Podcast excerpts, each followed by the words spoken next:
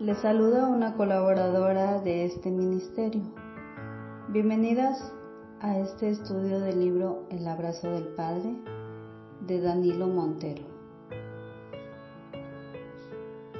Te invito a que nos acompañes en la reflexión del día de hoy.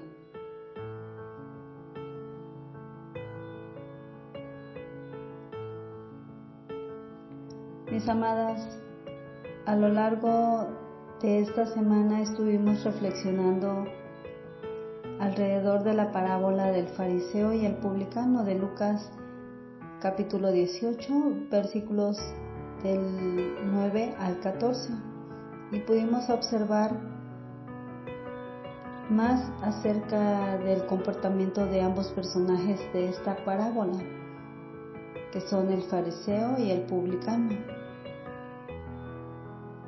Sabemos por todo lo que leemos en Lucas 18 que el fariseo era un hombre al que le importaba más lo que los demás pensaran de él y por lo mismo se sentía obligado a hacerles saber a los demás lo que hacían bien.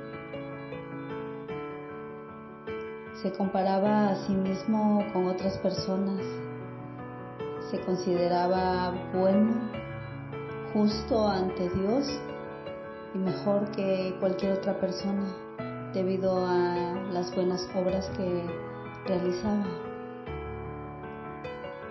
No aceptaba que era pecador y por lo tanto que necesitaba de la misericordia de Dios.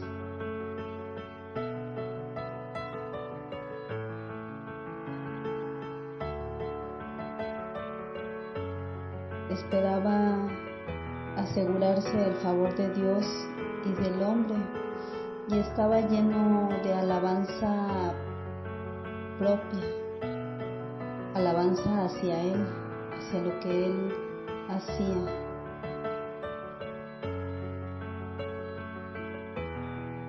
Esto lo denota su apariencia, su forma de andar, su forma de orar, apartándose siempre de los demás como para decir, no te llegues a mí, que soy más santo que tú. Como leemos en Isaías 65, versículo 5, se pone en pie y ora consigo mismo.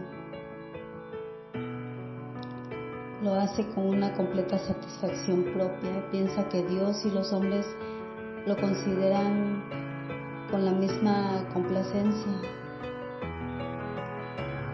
en fin, mis amadas, es un hombre satisfecho con su religiosidad. Es un hombre satisfecho con su culto y es impulsado por el interés propio.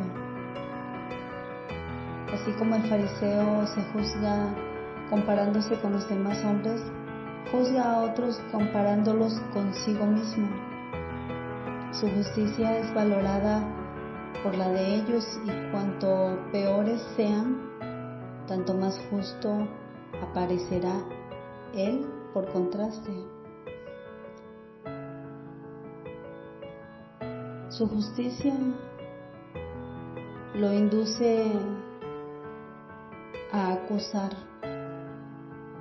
condena a los otros hombres como transgresores de la ley de Dios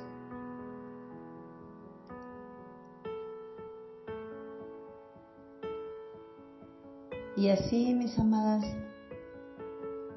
se está manifestando el mismo espíritu de Satanás, el acusador de los hombres. Con este espíritu le es imposible ponerse en comunión con Dios y de esa forma simplemente él vuelve a su casa desprovisto de la bendición divina. El fariseo era judío, era miembro de la iglesia, del pueblo escogido de Dios. No se trataba de un pagano o un gentil. Sin embargo, mis amadas, estaba desprovisto de la bendición divina.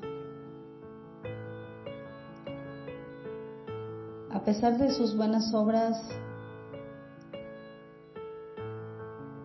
vemos que esas obras que hacía eran egoístas y motivadas no por un principio de origen celestial, sino por un interés propio. El fariseo no comprendía, o peor aún mis amadas, no aceptaba que tenía un corazón contaminado por el pecado. El fariseo no sentía ninguna convicción de pecado. Simplemente el Espíritu Santo no podía obrar en él. Su alma estaba revestida de una amargura, de egoísmo,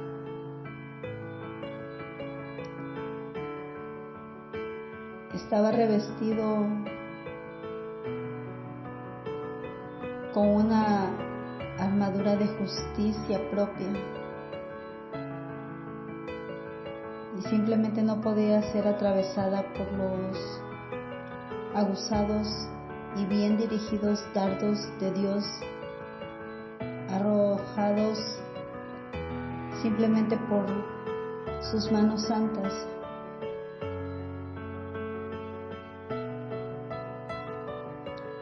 Amadas, Cristo puede salvar únicamente al que reconoce que es pecador.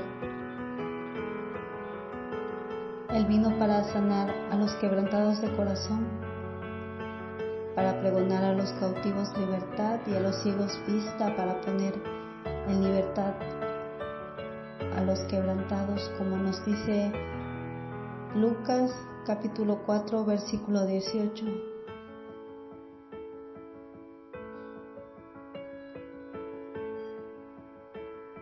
Pero los que están sanos no necesitan médico. Lucas 5, versículo 31. Mis amadas, debemos reconocer que somos imperfectas. Debemos conocer nuestra verdadera condición, pues lo contrario es pecado.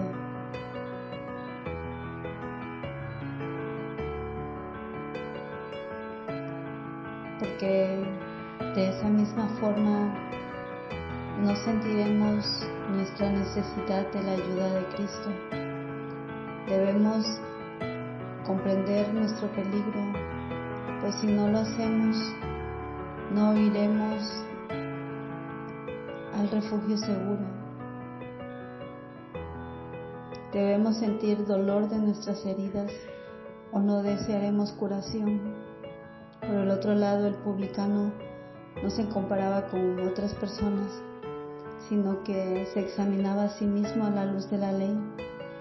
Se consideraba pecador y se veía indigno de acudir a la presencia de Dios. Necesitaba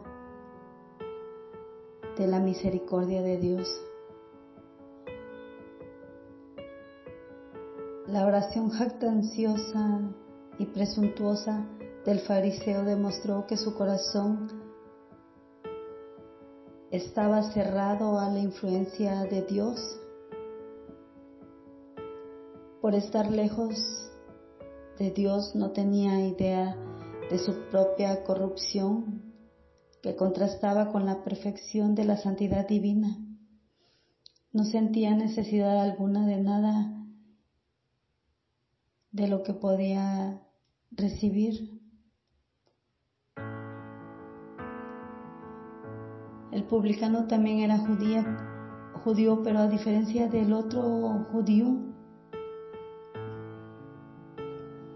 el publicano sí reconocía su verdadera condición ante Dios.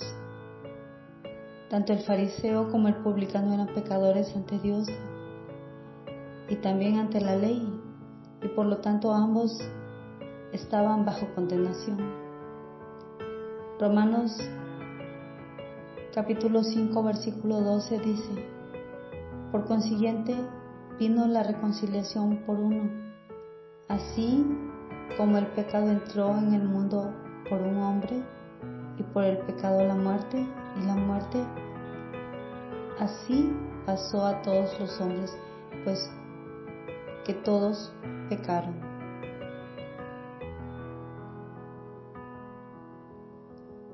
Mis amadas, todos los seres humanos descendientes de ese Adán caído en pecado somos engendrados con una naturaleza pecaminosa, con una inclinación al mal.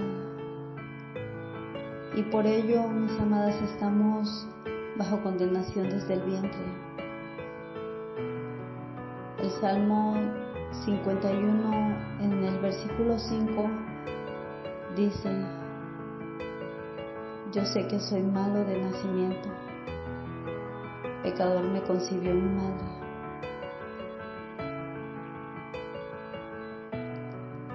El fariseo no acepta esta verdad bíblica pues considera que la ley condena únicamente el acto externo.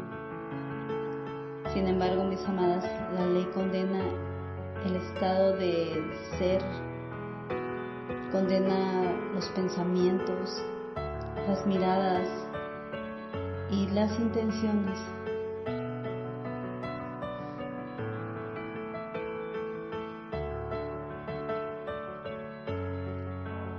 Mis amadas, entonces podemos ver que las buenas obras no nos salvan, pero nuestras malas obras nos condenan. Eclesiastés capítulo 12 en los versículos 13 y 14 dice, el fin de este asunto es que ya se ha escuchado todo Teme pues a Dios y cumple sus mandamientos, porque esto es todo para el hombre. Pues Dios juzgará toda obra, buena o mala, aún la realizada en secreto.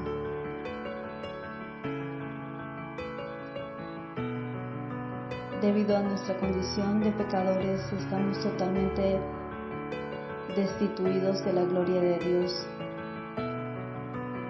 como dice Romanos capítulo 3, versículo 23, por cuanto todos pecaron y están destituidos de la gloria de Dios.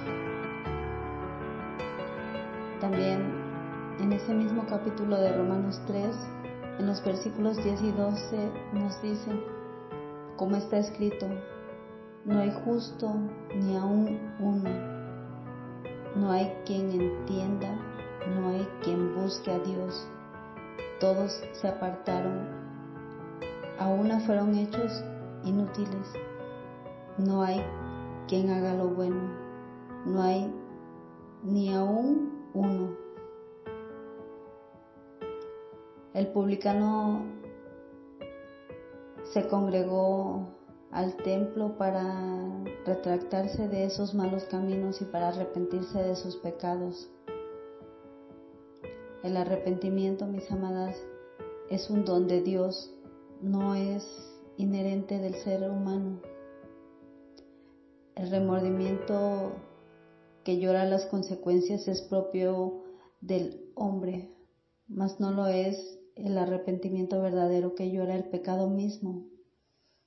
Por este hecho, el publicano acepta lo que dice en Hechos capítulo 5, en los versículos 30 y 31.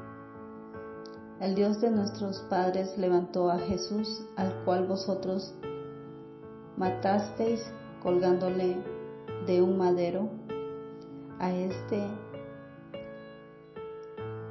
a Dios ensalzado con su diestra por príncipe y salvador para dar a Israel arrepentimiento y remisión de pecados.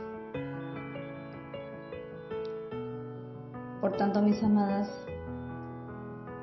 vemos que el publicano depende de Dios completamente, tanto para arrepentimiento de sus pecados como para el perdón de sus pecados. El publicano se consideraba a sí mismo como el más vil de la nación judía.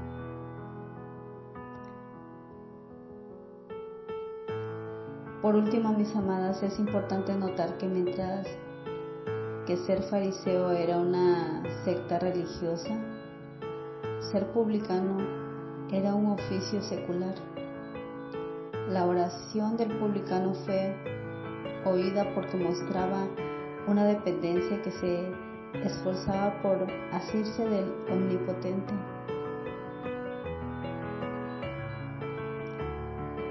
El yo no era sino vergüenza para el publicano. Así también debe ser para todos los que buscan a Dios por fe, la fe que renuncia a toda confianza propia. El necesitado suplicante ha de aferrarse simplemente del poder de Dios mis amadas, mientras más nos acerquemos a Jesús y más claramente apreciamos la pureza de su carácter, más claramente discerniremos la excesiva pecaminosidad del pecado y menos nos sentiremos inclinadas a ensalzarnos a nosotros mismos.